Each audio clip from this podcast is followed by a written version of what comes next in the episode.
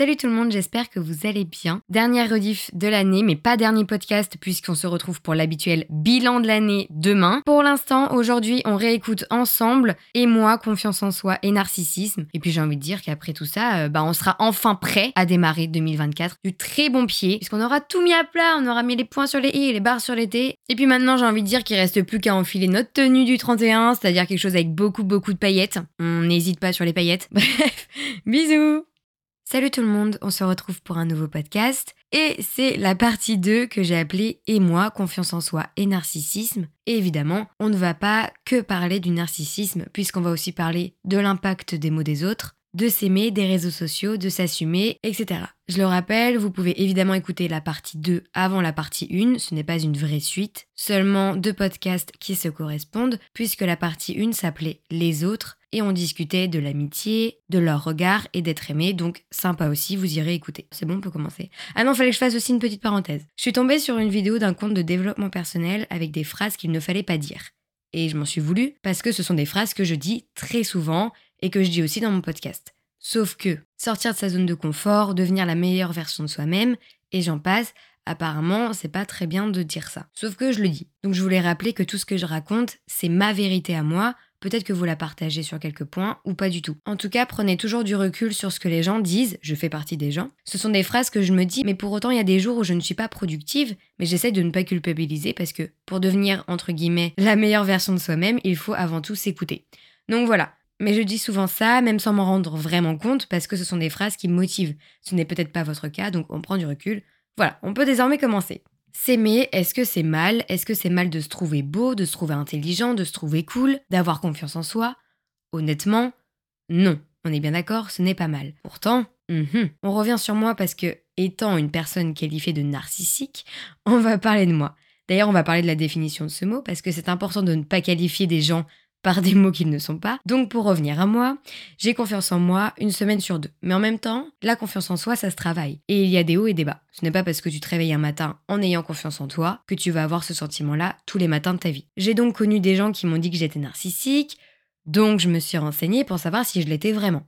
Alors oui, c'est vrai que je m'aime bien, ouais, parfois je me trouve drôle, et je suis plutôt fière de moi. Mais vous avez vu, j'ai tempéré mes mots. Je sais pas si ça se dit, ça, mais bon, bref. Mais je n'ai pas dit je m'aime, je me trouve drôle je suis fière de moi. Non, j'ai ajouté je m'aime bien. Parfois, je me trouve drôle et je suis plutôt fière de moi. Parce que c'est mal vu de s'aimer. Mais c'est aussi mal vu, entre guillemets, de ne pas s'aimer. On trouve ça dommage.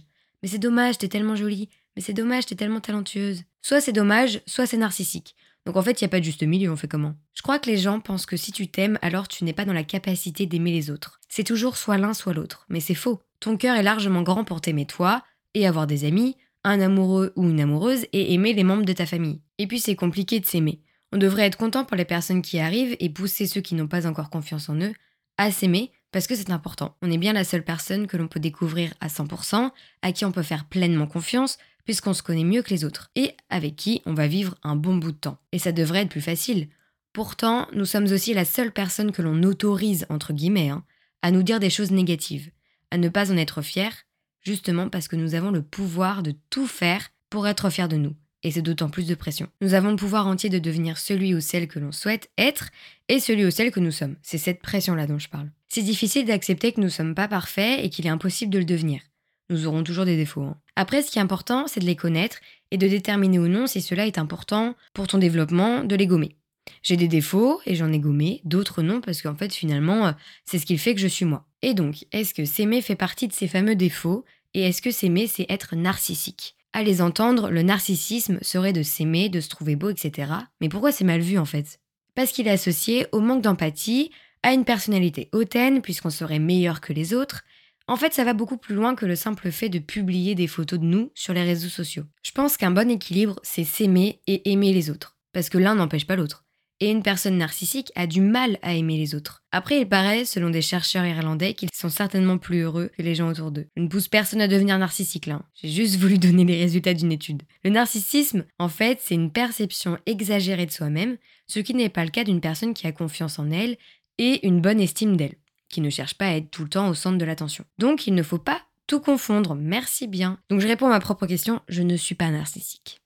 et je réponds maintenant à la deuxième question, qui était, je le rappelle, est-ce que s'aimer est un défaut? Eh bien, non, non et renon. Ce qui est un défaut, pour moi en tout cas, c'est l'extrême de s'aimer. Parler tout le temps de soi, en devenir toxique pour les autres, parce qu'on va être là à répéter qu'on est le plus beau, le meilleur et tout ça. Pour moi, ça c'est un défaut, parce que tu vas en arriver à rabaisser les autres. Mais avoir confiance en soi, apprécier son reflet dans le miroir, ça ce n'est pas un défaut. Il faut faire la part des choses. Mais aimez-vous, c'est important. Je sais ce que ça fait de ne pas s'aimer, j'ai vécu ça, et c'est aussi pour ça que maintenant j'ai pas honte de me kiffer, tu vois. Personne ne sait à quel point ça a été compliqué, que me trouver moche et nul a été un poids sur les épaules pendant des années, et puis c'est ma fierté à moi de m'aimer. Et je le souhaite à tout le monde. Euh, non pas de vivre des périodes compliquées avec soi-même, hein, mais de s'aimer mentalement et physiquement. Et j'ai tellement travaillé sur moi pour apprécier ma propre compagnie, que ce soit sur la question du physique, mais aussi sur ma personnalité, que si on me fait des réflexions sur le fait que je m'aime, bah ça me passe au-dessus parce que personne ne sait tout le travail que j'ai fait sur moi pour m'aimer, et ça m'a demandé du temps et de l'énergie, donc je ne vais certainement pas ne pas m'aimer pour convenir aux autres. Mince. en fait, il faut faire de soi une priorité. Il faut être sa propre meilleure amie. S'aimer, s'accepter, s'admirer. Chacun fait ce qu'il veut et je ne donnerai pas de leçons parce que ce n'est absolument pas mon rôle, mais là je vous y oblige. Aimez-vous, point. C'est pas facile et je crois même que je ne m'aime pas tous les jours. Le principal c'est qu'il y ait au moins un jour où l'on se kiffe, c'est déjà un très bon début. Vous serez avec vous-même du début à la fin et tout le temps dans toutes les situations. Si on ne s'aime pas, on sera obligé de se coltiner quelqu'un qu'on ne kiffe pas à longueur de temps, donc euh, bof. Et j'ai vraiment compris qu'il fallait que je sois ma meilleure amie quand je me suis parfois rendu compte que l'amour de certains, je le répète, hein, euh, ça n'a pas été le cas de tous mes copains, donc que leur amour n'était pas aussi fort euh, que le mien envers eux. Ça, j'en ai parlé dans la partie 1. Voilà, si vous voulez aller l'écouter ou si vous l'avez déjà écouté, euh, vous allez vous rendre compte que parfois il y a un peu des similitudes dans les deux parties. Et même s'aimer, je trouve que c'est le meilleur moyen pour être heureux. C'est déjà un premier pas vers le bonheur finalement. Parce que tout ce que peuvent te dire les gens, tu ne le prends pas à cœur. Enfin, du moins, ça t'impacte moins. Je vais dire un truc que je fais sûrement pas complètement, mais assumez-vous. Assumez votre personnalité. Par là, je mentionne pas le fait d'avoir un fort caractère, c'est différent. Alors oui, ça ne va pas plaire à tout le monde, tu n'aimes pas tout le monde non plus, donc je pense vraiment qu'il faut arrêter de vouloir plaire à tout le monde parce qu'on s'y perd et c'est juste euh, pas possible. Et puis si ta personnalité ne plaît pas, alors là, attention, je ne parle pas d'une personnalité où tu blesses les autres pour le plaisir, je précise, on ne sait jamais. Euh, aussi, je précise que je suis quelqu'un qui n'a pas de difficulté à prendre des distances avec des gens qui ne m'apportent pas que du bien. Euh, ça peut les blesser, mais on est d'accord que dans cette situation-là, oui, je blesse quelqu'un, mais c'est pour mon bien. Et puis, il y a des manières de faire. Je fais sûrement pas toujours les choses bien, mais en tout cas, j'essaye. Donc après, à vous d'en juger si la situation est bonne ou mauvaise. Bref, on s'est éparpillé. Revenons à la personnalité qui ne plaît pas. Avant, je me remettais en question pour tout et n'importe quoi je le fais toujours. Hein. Mais à une période, on me disait souvent, par exemple, que j'étais too much ou drama queen. Alors j'essayais de rester neutre, de ne plus avoir de réaction ou de ne plus faire de blagues qui pouvaient paraître too much. Et puis un jour, j'en ai eu marre, c'est-à-dire au bout de deux jours.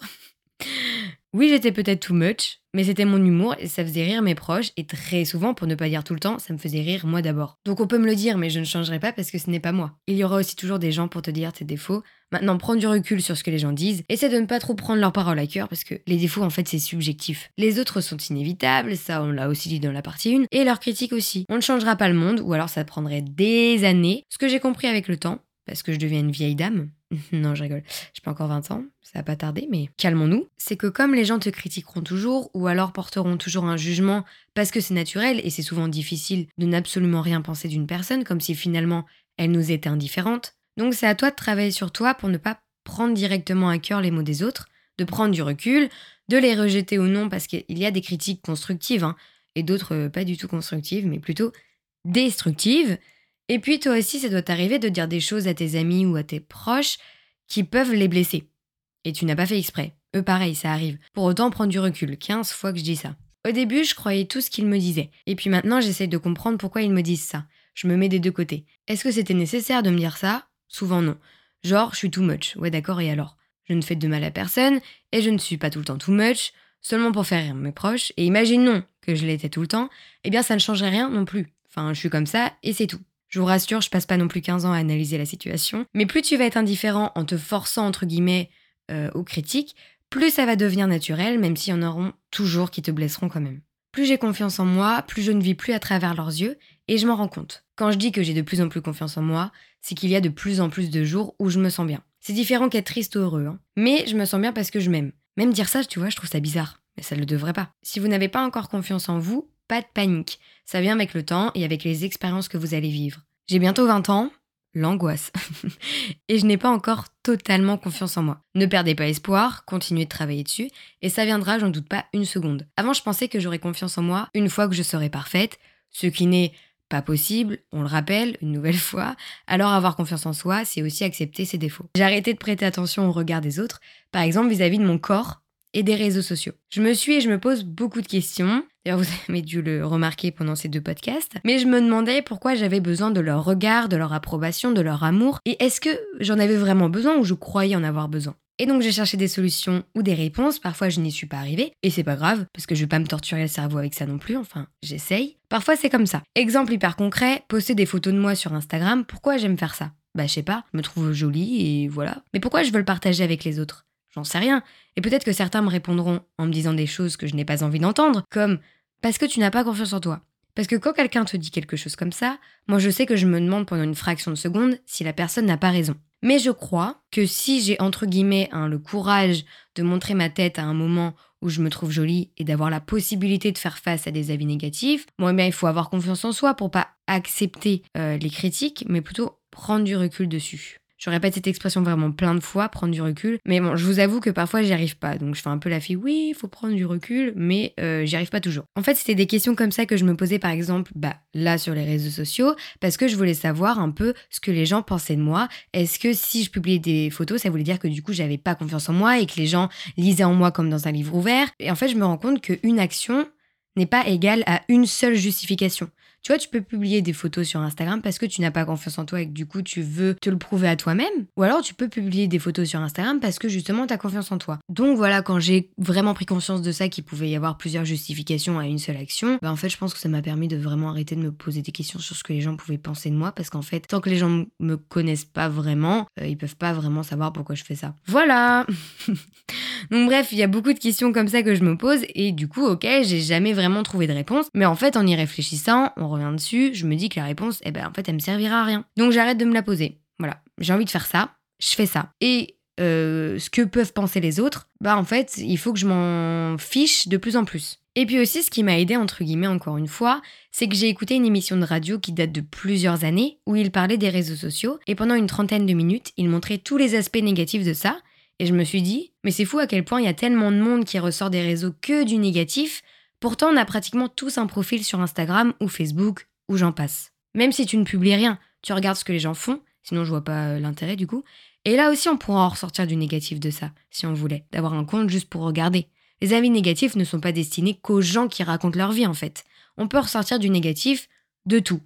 Et c'est après cette conclusion que je me suis dit, et au pire, je fais ce que je veux, non? Et c'est comme ça que j'ai arrêté de me poser cette question de pourquoi je publiais ma tête et ce que je faisais sur les réseaux sociaux, parce que de toute façon, tout ce que tu feras ne plaira jamais à tout le monde, les gens critiqueront toujours. Moi, je trouve que les réseaux sociaux, ils sont cool. Tu découvres plein de choses. Après, encore une fois, là je vais redire, il faut prendre du recul. Et je parle euh, de la comparaison avec les autres. Oui, j'aimerais parfois que ma vie ressemble à celle des influenceuses, pas n'importe lesquelles, mais Lena Situation par exemple, oui, j'aimerais bien avoir la même vie qu'Angèle ou Beyoncé, mais ce n'est pas le cas. Avant, je comparais mon corps, ce que je ne fais plus, et c'est fou, je n'aurais jamais pensé que ça arriverait. Je demandais par exemple, exemple concret, à mes copines quand j'étais au collège de recommencer les selfies plusieurs fois. Ça prenait parfois 30 minutes pour un selfie. Allô, un selfie en story, hein, que les gens zappaient en deux secondes. Parce que j'étais pas comme ci, comme ça, il fallait pas qu'on voit mes défauts, mes imperfections. Je parle comme ça, mais c'est évidemment pas mes copines euh, qui me disaient ça. Hein. C'était moi vis à -vis de moi. Mais j'étais comme ça, et à ce moment-là, je pense que je publiais des photos sur Instagram pour me prouver que j'étais jolie et pour avoir la validation des autres. Et si tu publies des photos parce que tu as envie d'avoir la validation des autres et que tu veux te prouver que tu es jolie, là je suis pas en train de jeter la pierre dessus. Pas du tout. D'accord? On met les points sur les i et les barres sur. Pas du tout. En plus, je suis qui pour juger? Voilà. Et puis de toute façon, tu fais bien ce que tu veux. Tant que ça te rend heureux, le pourquoi du comment tu fais ça, on s'en fiche un peu. Tant que ça te fait plaisir de faire ça, fais-le. Le reste, on s'en fiche. Et puis aussi, euh, petite parenthèse sur cette fameuse comparaison avec les influenceuses ou euh, Angèle, Beyoncé, tu ne sais jamais vraiment ce qu'elles vivent. Par exemple, moi sur les réseaux sociaux, je montre vraiment des petits moments, euh, des petits moments sympas. Et je montre pas quand je pleure, par exemple. Alors pourtant, j'ai plein de photos de moi qui pleurent dans mon téléphone, mais je vais pas les publier. Euh, je pourrais, mais euh, j'ai envie que, je sais pas, j'ai envie que mon compte il reste euh, un peu good vibes. Mais tu vois, par exemple, bah voilà, je montre pas tout. Il y a des jours où je suis dans mon lit, je ne bouge pas, je fais que dormir, ou alors des jours où je suis stressée toute la journée, des jours où je pleure.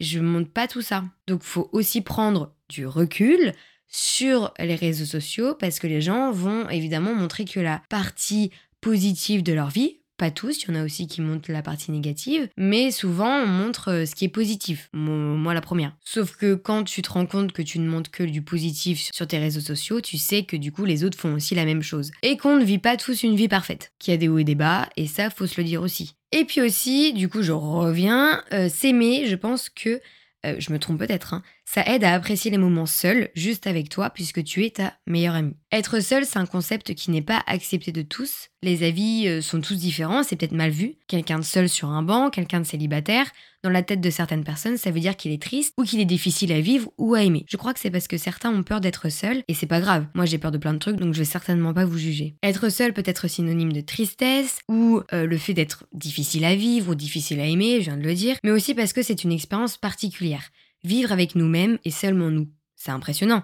Mais je le dis une nouvelle fois, et j'en suis totalement convaincue qu'il faut faire la connaissance de soi pour être bien avec les autres. Ce n'est que mon avis, et depuis le temps, euh, vous savez qu'ici je partage des idées, mes opinions, et que parfois on ne peut pas être d'accord avec ce que je dis, et c'est pas grave. Il ne faut pas trop rester seul, par contre, c'est important d'avoir des moments à soi, et ça, je le sais bien, je suis la première partisane de ça. Mais d'après une étude à propos de l'isolement et de la dépression, elle montre que les interactions sociales fondent notre bonheur, euh, seulement si elles sont positives, évidemment. C'est pour ça que c'est important d'être bien entouré et de privilégier la qualité à la quantité. Toujours pareil dans cette idée de balance, s'aimer soi et aimer les autres, passer du temps seul et aussi avec les autres. Certains pensent qu'être seul c'est triste, voyager seul, manger au restaurant seul.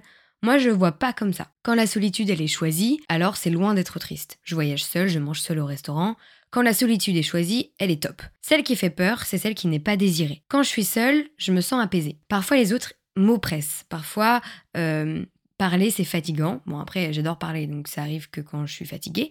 Mais oui, ma batterie sociale, parfois, a besoin d'être rechargée et ça peut prendre plusieurs jours. Ça m'arrive le week-end de ne pas sortir du tout et de ne parler à personne, juste moi et mes pensées. Je regarde des séries, j'écris, je fais des trucs, quoi, je m'ennuie pas. Mais je reste seule et ça arrive très souvent d'ailleurs. J'avoue que quand j'ai commencé à vivre seule, la solitude euh, n'était pas toujours voulue. Être seule avec ses pensées, ça peut être effrayant. Il y a des moments où je me souviens où je pensais trop, ça n'arrêtait pas, et c'est finalement plus épuisant que de parler avec quelqu'un. Et pareil, aimer sa propre compagnie, c'est comme la confiance en soi. C'est pas parce qu'un jour t'apprécies de vivre seule que ça va être comme ça tout le temps. Parfois, je n'ai pas du tout envie de retourner dans mon appartement alors que je pensais que ça y est, j'arrivais enfin à vivre seule. Mais parce que j'ai des moments où j'ai besoin d'être avec mes amis euh, et que j'ai pas envie d'être seule. Et là, par exemple, cet été, j'ai pas vu beaucoup de monde parce que déjà je travaillais et j'étais assez fatiguée. Donc quand je rentrais, je voulais rester seule avec ma série ou mon livre. Et je m'y retrouvais. Je me suis sentie bien parce que cette solitude, euh, je l'ai choisie. Là, je pars trois semaines à Cannes et je sais que je vais pas avoir beaucoup de moments seuls. Et je dis pas ça du style je suis pas contente. Au contraire, je vais revoir ma famille. Mais c'est aussi pour ça que je me suis reposée avant parce que je sais que ça va être la fête pendant trois semaines. J'espère ne pas trop revenir trop fatiguée non plus. Pour conclure, euh, virgule à la ligne, je on un peu une disserte. Après avoir écouté les deux podcasts, on prend conscience, moi la première, que la balance est importante. On a besoin des autres, mais aussi de nous, et que s'aimer est très important, et qu'avoir de bonnes relations et de ne plus fréquenter des personnes qui nous qui ne nous qui ne nous pas que du bien est indispensable et obligatoire. Il faut aussi se mettre en tête que les gens critiqueront toujours, que les gens auront toujours quelque chose à dire, que ce que tu vas faire, ça va plaire à certains et à d'autres non. C'est comme ça, on peut pas plaire à tout le monde. Sois toi-même, aime-toi, assume-toi. Euh, les autres, euh, s'ils sont pas cool, on s'en fiche. Vraiment, on s'en fiche. Donc je vous donne des devoirs pendant le mois où il n'y aura pas de podcast. À la rentrée, je veux que tout le monde commence à s'aimer et que personne n'ait des proches toxiques ou pas bienveillants autour de soi. Et c'est sur ce que l'on se quitte. À bientôt sur Instagram. Je le redis pas, mais il est dans la description. Prenez soin de vous. Bisous.